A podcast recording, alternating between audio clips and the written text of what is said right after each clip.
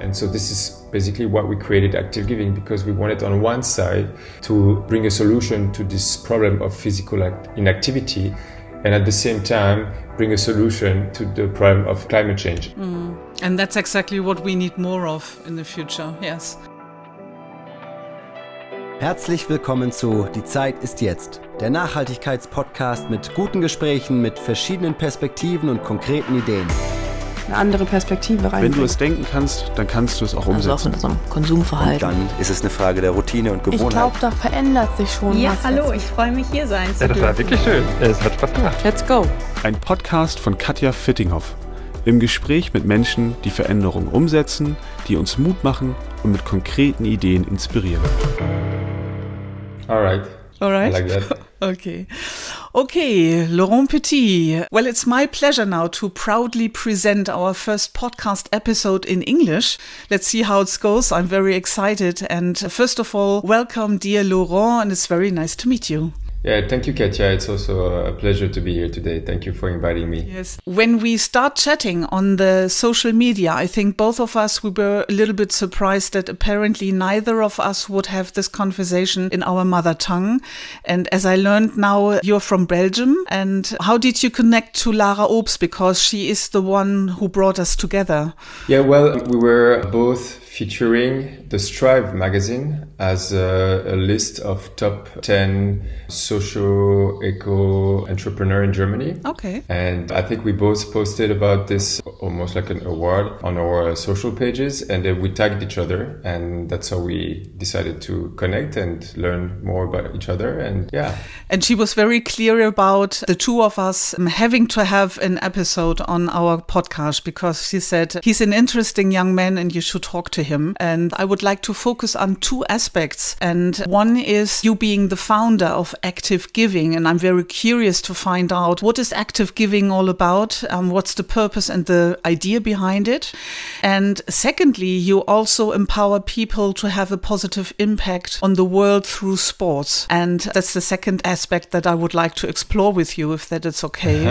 okay, I like that. And whatever might come across in our conversation. Is that okay? It's very okay. All right. Then let's start with your initiative or organization. What exactly is Active Giving? What's the idea behind it? So, Active Giving is a platform that wants to engage individuals in doing good for themselves at the same time doing good for the planet. And uh, one of our first products that came out two years ago is called the Active Giving app. And what the app does is allowing you to track different movements, sport activities. And for every sport activity that you record through our app, we do a good deed for the planet. Mm-hmm. So by good deed, it could be financing tree planting project. It could be financing uh, oceans cleanup. It could be financing also social project like we had recently with supporting uh, Ukraine so the, the main idea behind active giving is that we believe in sport that does good for oneself. Mm-hmm. And through this act of doing good for oneself, we also want to empower people to do good for someone or something else. So someone is rather the society at large okay. and something else is the environment. So we want to empower people to do good on a daily basis with their movement. All right. It's a classical win-win situation and I'm wondering are you aiming at individual customers or do you also offer your software or app? Do you also offer that to corporate to companies? We, we actually do both. So we want to empower as many people as we can. So that's why we want to target individuals like you and me, um, mm-hmm. um, because we are the one walking and, and, and cycling and running and wanting to do good. But we also offer our services to companies and corporates or organizations that also want to support on one side human health mm-hmm. and on the other side the health of the planet. So on the company level, we have a B2B offer, which is that people have to pay for. Mm-hmm. But for the individuals like you and me, it's free to use Active Giving. Ah, I see. Okay. And are you a startup or since when are you on the market? Yeah, I believe we're, we're still a startup. Uh, we're on the market since two years. So we launched on June 1st, 2020. So we just celebrated two years. Ah, congratulations. Yeah, thank you. We're, we're very happy with the development. We have now around 50,000 users. Mm. um, across the world. Last year, we reached our first milestone of uh, planting more than 1 million trees. That's impressive. Of course, for us, like um, great KPIs.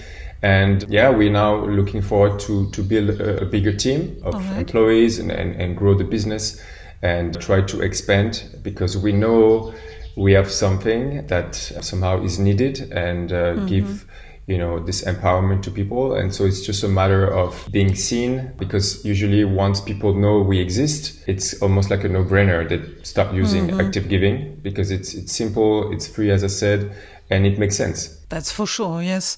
And when you talk about KPIs, that is key performance indicators, can you tell us about a couple KPIs? Because that's very interesting. If you want to learn something about the plans and the ambitions of an organization, it's very interesting to see what the KPIs uh, have in store for it. So, what do you aim at, and how can you see that the track that you are on is the one that you actually want to pursue? Yeah, of course. I mean, there's one KPI which is probably hard to identify, but for us, which is really important, is that we can create awareness and shift mindset. So mm-hmm. if someone uses active giving, even for one time, you know, this person has decided that they wanted to engage into a good action. So right. that's that's basically what we want to do. We just want to make people aware that it's important to shift to an eco-conscious lifestyle. But obviously, this is really you know hard to track. But because we work with data, and this is why we have an app, uh, we create a lot of KPIs in the sense that, of course, we want to know how many people are active, how many people users your app. And this is really easy to, for us to, to, mm, to get. Mm. I mean, we already have more than 1 million activities logged. Oh, so that, that's quite a lot. Mm-hmm. We have the number of users. We also have the trends on what type of sports or uh, users are mostly doing. And for instance, we know that running represents 35% of activities Mm-hmm. and then cycling, walking, and then this broader zone of fitness. Mm-hmm. So that's very important for us because we get to know better our, our users, but also we know which type of partners we can work with. And also, as a user, you are giving the chance to choose between eight different environmental and social projects that you could give your activities to. Mm-hmm. And therefore, this is also a KPI for us to know which are the project that our users are preferring. So this is important for us. And as I said, of course, like the, the amount of, of trees that we could plant mm-hmm. and also the number of companies that we have. Uh, we call them sponsors okay. because basically the way it works is that every time someone or a user is doing an activity on active giving, a company is supporting financially this activity. I see. Okay. And in exchange, this company receive what we call positive brand awareness mm-hmm. because it's associated with the act of doing good. And at the same time, the user can see the logo of this sponsor, can click on the logo, get directed to a website. So the sponsor, it's great visibility and we generate basically a revenue from this brand awareness that we give them. And then we use part of these revenues to finance the different project that our users have selected. Okay. When you name the categories and the examples of initiative that you propose planting trees and uh, being involved in other climate friendly activities and organizations how do you select them? What criteria must be met that you say well they are good enough to enter our portfolio you? Yeah, that's a very good question. Of course, nowadays there's there's a lot of, organization out there, and I believe many of them are, are amazing. But of course, we had to make a selection for ourselves. Mm. And the first way we did so is that we identify companies that we believe in that also have um, social or environmental purpose at the core of their businesses. And so we identify that they were working with different projects. So we thought, okay, maybe that's a, a nice base for us to to trust those projects and then we contacted them we had many discussion with them because for instance of course if we choose a tree planting project we want them to plant trees mm. that's for sure but we also want them to include local communities so we also I want see. to have okay. a social and economical benefit okay. so we don't just plant trees for the sake of planting trees we plant them because we want to create impact also on, on local communities the people the farmers their kids uh, and hunger and poverty. So for us, it's really important that we cover many of the SDGs. So not, not only climate action or life on land, but also everything that comes to, as I said, end poverty, hunger, restart the local economy. So those are obviously very important details for us. And then since we are based in Germany, we also wanted to collaborate with projects that have an impact here. So we work, for instance, with WWF in Germany. We work with Viva con Agua that you might know Yes, or yes. heard from. Um, and we really, we really like their mission. We really like the dynamism. Uh, we had the chance to meet the founders in person. So we really believe that we are connected and also our users are connected in, in that way. Okay.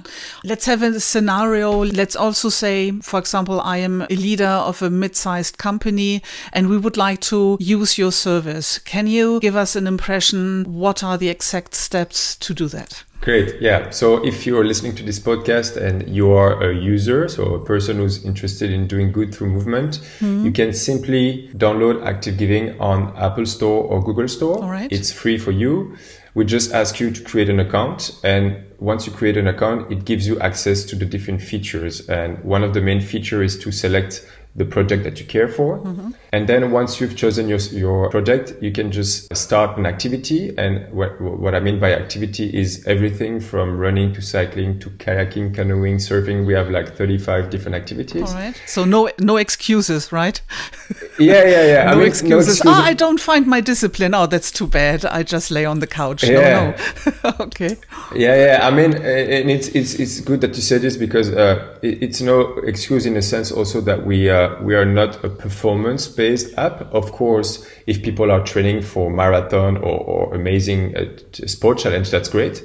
They will have more chance to contribute. But we also want to enable people who are maybe just walking around or taking their bike to work or you know do movement, which doesn't have to be a professional athlete. We also want to tell them that uh, they have a role to play and they can be part of the change. So it's really accessible to to everyone, and that's that's the, the beauty of it. We want to have the, this holistic approach to to sport and doing good. Right. So for the user, it's very simple. Uh, download the app. it's free. Register and start doing good. Okay. For companies who are interested in using our services, there's actually two different um, offers that we have. Okay. The one offer is to use Active Giving as a marketing platform for good. So what I mean by this is that it almost works like any other marketing platform. We promote a brand towards a community of users. But the, the great thing about Active Giving is our community is amazing. It's not only active people, it's eco-conscious people.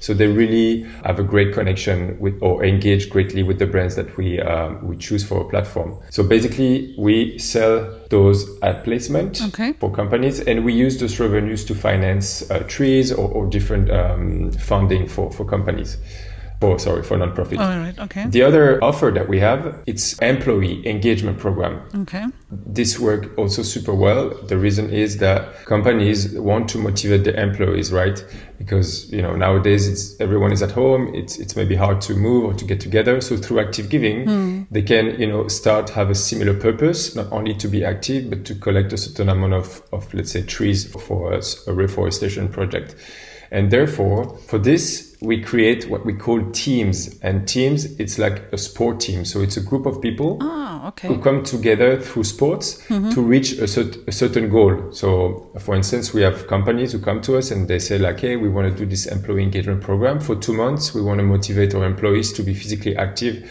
And we would like to support financially the plantation of, let's say, 50,000 trees.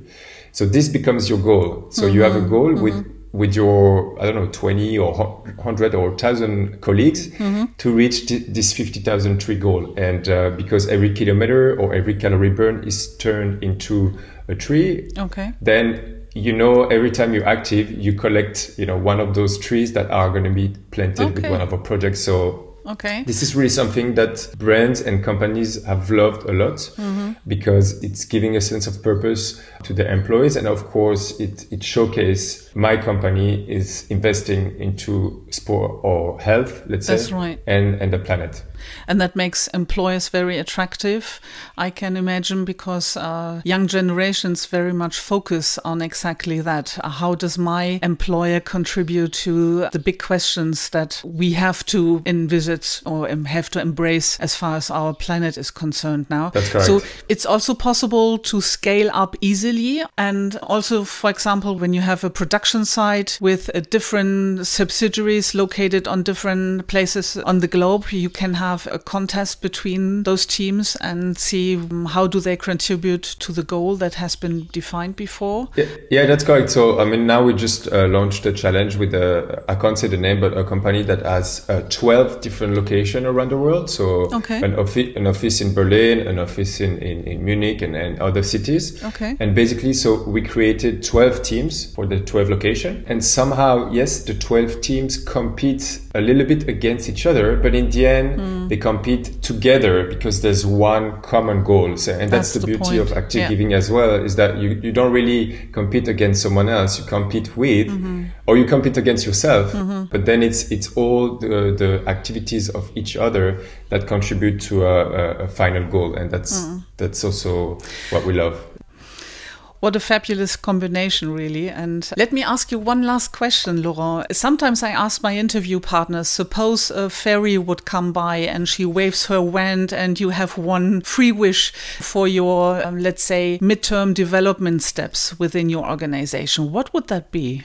I mean, it's somehow already in the process, but I always kind of try to picture uh, a two year goal in the future is really this 2024 Olympics mm-hmm, mm-hmm. that will be happening in Paris. And uh, for us, you know, it would make so much sense to be, I don't know if it would be a sponsor or partner or, but somehow like the app that would be promoted through the games, not only for the games itself, because obviously a lot of people would be active during the games, Okay. but I think we are a great platform for those who cannot join a game. So, for instance, I can't be part of Paris 2024 physically, but I, I would want to dedicate my sport for their goal of, you know, reforesting the planet, for instance. I want to support my favorite athlete Okay. by giving him or her my, my, let's call it sweat or, you know, activity because I can't be there. And so this is really what we want to try to create this tool for for instance, for athletes or ambassadors or influencers or, or just people who want to make a change, to allow them to create what we call climate collective action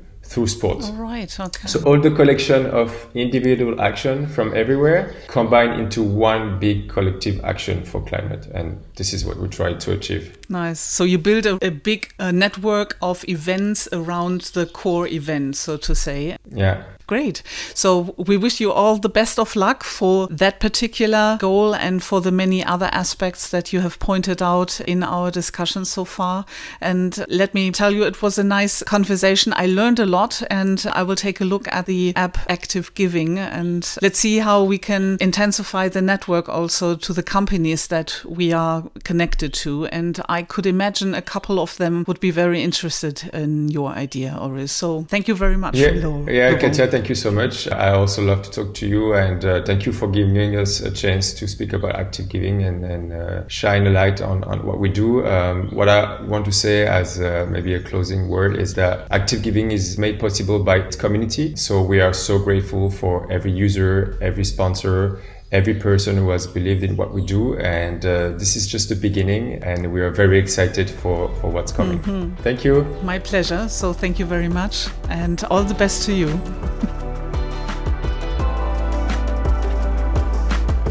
Das war der Nachhaltigkeitspodcast Die Zeit ist jetzt. Ein Gespräch über aktuelle Veränderungsthemen und konkrete Ideen für unsere Zukunft. Eine Produktion von KV&P Unternehmensberatung.